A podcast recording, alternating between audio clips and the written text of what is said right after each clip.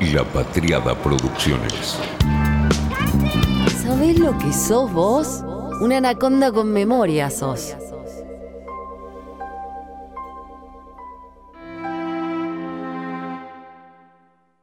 El viaje de Nancy Pelosi a Taiwán hizo colapsar las redes sociales chinas y las aplicaciones de seguimiento de aviones. Vamos a aprovechar el envión que tuvo Taiwán en el mapa para hablar de su joya, porque lo que está en la copa también forma parte de toda esta geopolítica planetaria. La joya dorada de Taiwán es por supuesto un whisky, el Cabalan. Oro en todos los sentidos. De a poco, los whiskies de Cabalan fueron literalmente conquistando el mundo. Hoy, Europa representa el 25% del total de sus ventas, superando a China, que es el 15% de las ventas de esta destilería. Es decir, que Cabalan ya es una marca internacional que no depende de su tóxico, de su relación tóxica con China. Cabalan nació en 2005 de la mano del grupo King Car. El primero fue el Cabalan Classic, que salió en diciembre de 2008. Hoy ya hay 10 expresiones distintas que van desde los envejecidos en barricas de Bourbon y Porto a los blends. Los whiskies de Cabalan se realizan con malta importada del norte de Europa, de Escocia y de los países escandinavos y con cebada también taiwanesa, levadura de varios lugares y la turba obviamente de Escocia. Un dato fundamental a la hora de discutir el whisky en Cabalan es que no indica su edad. Esto al principio generó una complicación porque Taiwán le da muchísima importancia a la edad del whisky. Es lógico, en Asia se le da no solo importancia, es casi reverencial lo que se siente por las tradiciones. Lo sabemos por Japón. Y del mismo modo se analiza, se piensa, se mira el whisky. Según Yang Chang, master blender de Kabalan, por no declarar edad, es decir, por ser un whisky NAS, al principio nadie quería comprar los whiskies. De a poco se fue logrando entender que no declarar edad no significa de ninguna manera no tener calidad. Sumado a esto, al principio tuvieron problemas para vender porque los consumidores taiwaneses, tilingos hay en todos lados, no tenían mucha confianza en una marca autóctona. Para ellos era importante que fuera importado. Por eso, para Cabalan, lo fundamental fue hacer muy bien su trabajo en Europa. Esa era la mejor publicidad para los consumidores asiáticos. Uno de los elementos que Cabalan aprovechó de Taiwán es justamente su clima, las altas temperaturas. De a poco desde ahí fue que se convirtió en uno de los whiskies más vendidos del mundo. Lo exótico en Cabalan, la tradición también ahí ¿Y acaso el whisky del futuro? Uno de los aspectos más fascinantes del whisky es lo que ocurre con su historia, sus orígenes en monasterios, cómo atraviesa las guerras, la ley seca, cómo recorre la revolución industrial, el rol del tren, la máquina. Miles de novelas podrían crearse. Cómo atravesó las turbulencias, la abundancia, la pobreza, las epidemias, las revoluciones, los tiempos de paz, las innovaciones. Eso hoy pesa sobre la bebida como pesa la tradición. Por eso cuando aparecen whiskies que renuevan la historia, se mezclan la sospecha y la fascinación. En los últimos tiempos, la revolución ha llegado desde lo lejano, del lejano oriente, Oceanía, Australia, Israel, Asia, Japón, India, y también Taiwán de forma impensada. Taiwán es una isla ubicada frente a las costas de la provincia china de Fujian, separada de la parte continental por el estrecho de Taiwán, el estrecho de Formosa. Pasa acá algo insólito. Agarras el mapa, lo doblás y su equidistante oponente, ¿dónde está? En Formosa, en Formosa de la Argentina, de no creer. Taiwán es una tierra de casi 35.000 kilómetros cuadrados, con una población que llega casi a los 24 millones de personas. La mayor parte de su población vive en la parte plana de la isla, que es el 25% de su territorio. El resto es montañoso, con un clima tropical marítimo y subtropical. Un dato importante a la hora de pensar este whisky. Todos sabemos que su estatus político y diplomático está en disputa con la República Popular de China, que solo la reconoce parcialmente como Estado soberano y por eso el viaje de Nancy Pelosi generó lo que generó. Luego de la guerra civil, que llevó al poder a Mao Zedong, los antiguos dirigentes huyeron a la isla y ahí establecieron la República de China. Desde entonces es que una reclama la soberanía sobre la otra. El crecimiento económico pujante que la isla tiene desde la década del 60 del siglo XX la ha llevado a tener un nivel de vida a la altura de las enormes economías de la región. En ese marco es que surge Taiwán como un gran consumidor e importador de whisky escocés. Se estima que la isla consume el doble del whisky que se consume en toda China continental, lo cual es un cálculo tremendo teniendo en cuenta la increíble diferencia en la cantidad de población de China y de Taiwán. Durante toda la historia, de Taiwán, el país mantuvo un veto para la producción de bebidas alcohólicas destiladas por parte de las empresas privadas. Era un monopolio estatal. Esta situación cambió en 2002, cuando Taiwán ingresó a la Organización Mundial del Comercio, y ahí se le permitió a los privados incursionar en la industria de los destilados alcohólicos. T.T. Lee Justamente el magnate taiwanés fundador del grupo de empresas King Car Group, dueño de Cabalan, encontró ahí la oportunidad y abrió una destilería en su país. Hasta principios del siglo, como decíamos, las empresas privadas tenían absolutamente prohibido esto y en 2012 es que cambia la historia. Ahí fue que Tete Lee, un octogenario magnate, decidió llevar a la realidad su sueño, producir whisky en su propio país y ahí armó una gigantesca fábrica, la construyó en tiempo récord, nueve meses, y ahí armó la destilería, en la región de Tilán. 2005 y ya estaba listo para empezar a producir. Solo faltaba el mago. Y fueron por Jim Swan, el prócer Jim Swan, el prócer de la industria del whisky. Este químico que es un mago, consultor, murió, pero era el, el hombre al que quien no quería recurrir para llevar adelante la magia. Así fue que sus habilidades los ayudaron y pudo ahí establecer las pautas de fermentación y destilación del producto, lo que en la propia página del whisky Cabalan se preocupan en detallar cada proceso. Para ellos es importante la química, lo que aprendieron más allá de las tradiciones, y lograron así maravillar al mundo. Después de la fundación en 2005, embotellaron su primer destilado, en 2008 y el ascenso fue imparable. En enero del 2010 irrumpieron por asalto en la escena del whisky mundial. Derrotaron a tres destilados escoceses y uno inglés en una cata a ciegas organizada por Leith, en Escocia, en la celebración de la fiesta típica del whisky allí. Un escándalo increíble instantáneo. Se cuenta que uno de los jurados se volvió loco de ira y dejó la sala arrojando su copa al piso y empezó a vociferar insultos en gaélico. No sabemos qué tanto hay de mito o de verdad en esto y la verdad no nos importa. Lo que es cierto es que ese día nació una estrella que no paró de crecer.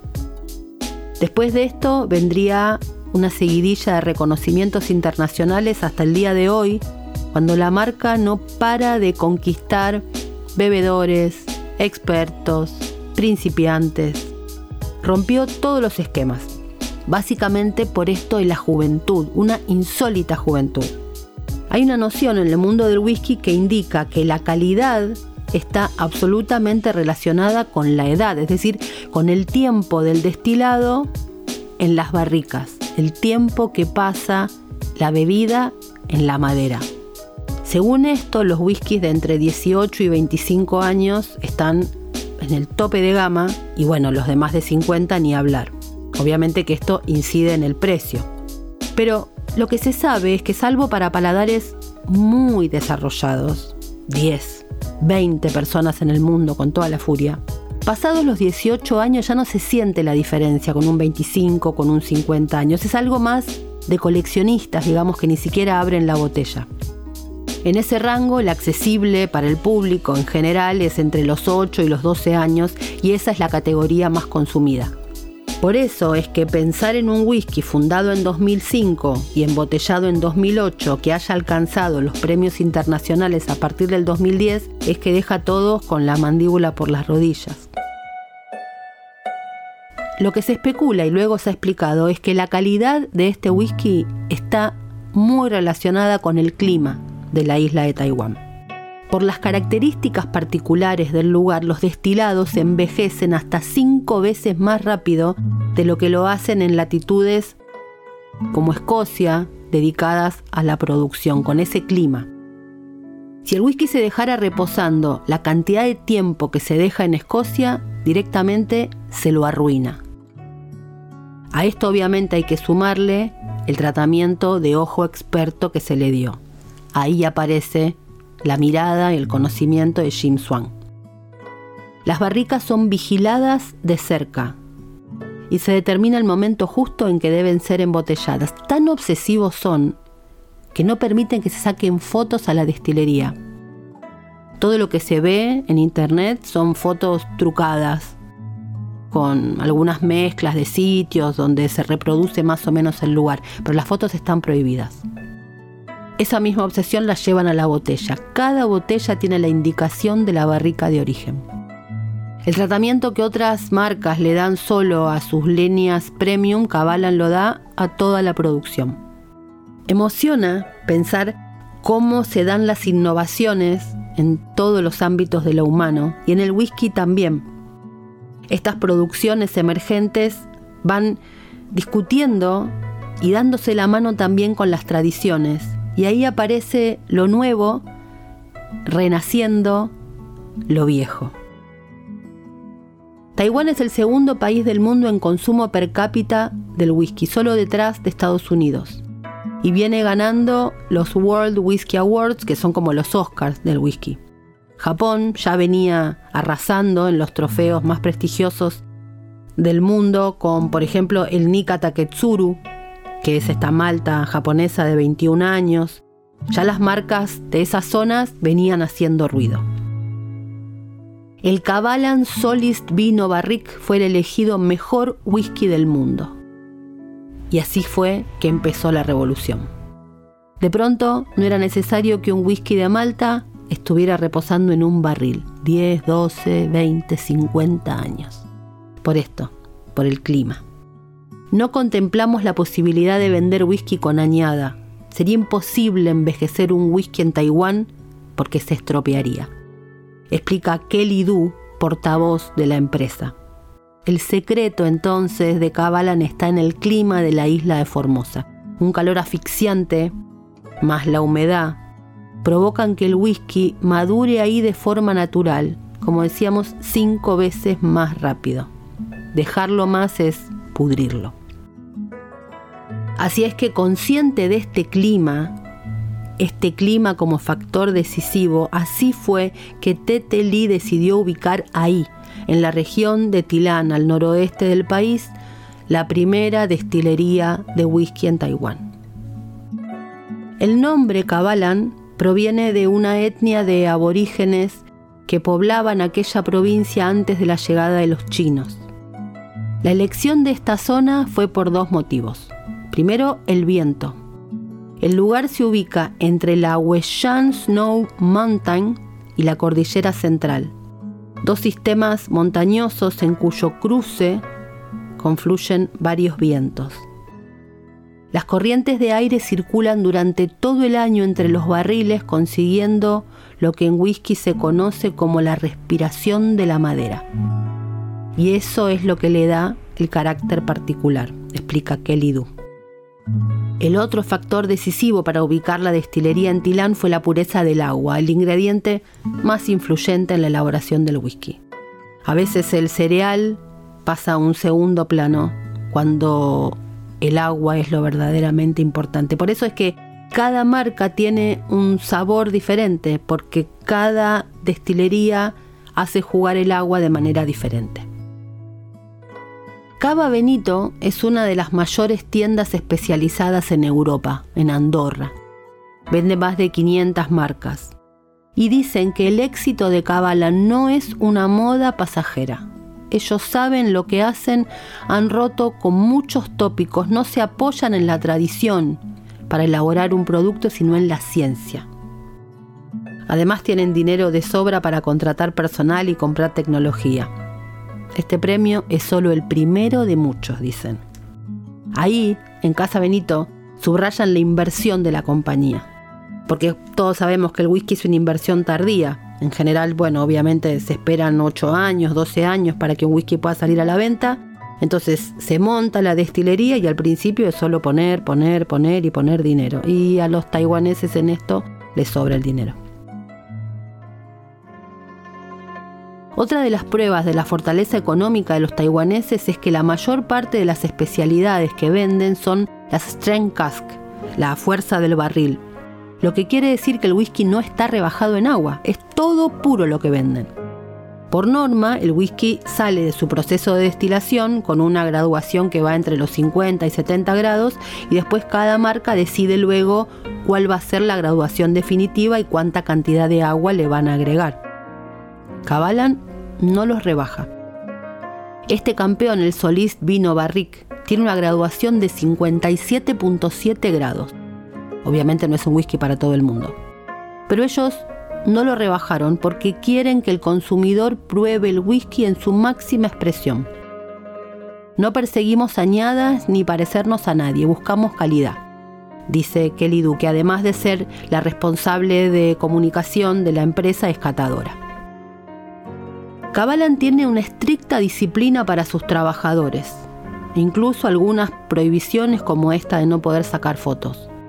No pueden fumar ni comer fruta para no estropear el paladar. Los 2.500 trabajadores de la empresa son taiwaneses y están sujetos a una serie de restricciones para impedir que disminuya la calidad del whisky. China entonces no invade desde Kamchatka, sino desde Taiwán. Así es que Cabalan se convirtió en la primera empresa china en entrar en el Salón de la Fama de los premios del whisky WWA.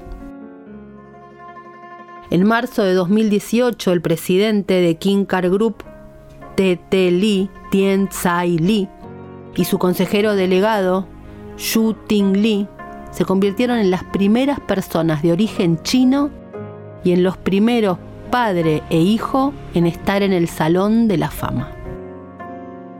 Damian Riley Smith, consejero delegado de los World Whiskey Awards, llamó a los fundadores de Cabalan el equipo de padre e hijo que han transformado el sector mundial del whisky y que han traspasado fronteras gracias a su pasión e innovación como empresarios.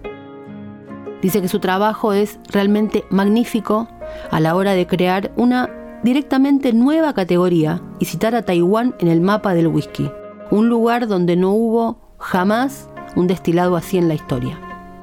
En la página de Cabalan explican todo el proceso, el lugar, de dónde toman su nombre.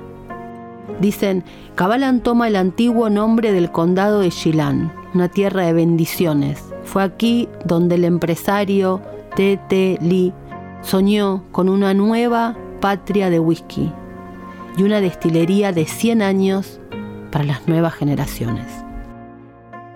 La ambición de T.T. Lee de crear el primer whisky de Taiwán lo llevó a través del viejo mundo a las sagradas destilerías de Escocia y Japón.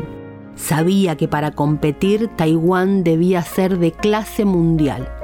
Puso a prueba su determinación y ganó. Nos cuentan del agua, de los manantiales de Snow Mountain, de cómo hacen la molienda, de cómo es el proceso de maceración, de cómo son las levaduras, el mosto, qué pasa durante la germinación, qué es lo que larga la cebada, cuál es la enzima. Explican todo el proceso en la página de Cabalan, con unas imágenes preciosas que como decíamos no deben ser las verdaderas. La mejor parte del corazón, nos cuentan, se recolecta y se envasa en toneles para su maduración. Y nos explican cómo eligen el sabor y las barricas. Cada uno de nuestros dos almacenes de maduración tiene cinco plantas de altura.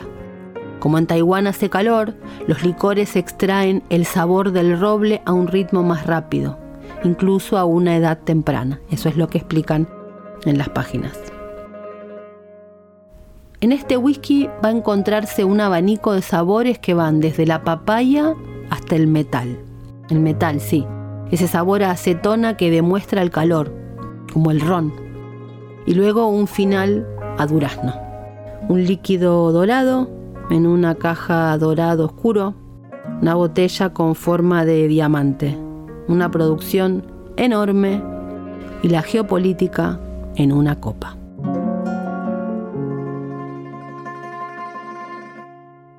Fue una realización de La Patriada Producciones.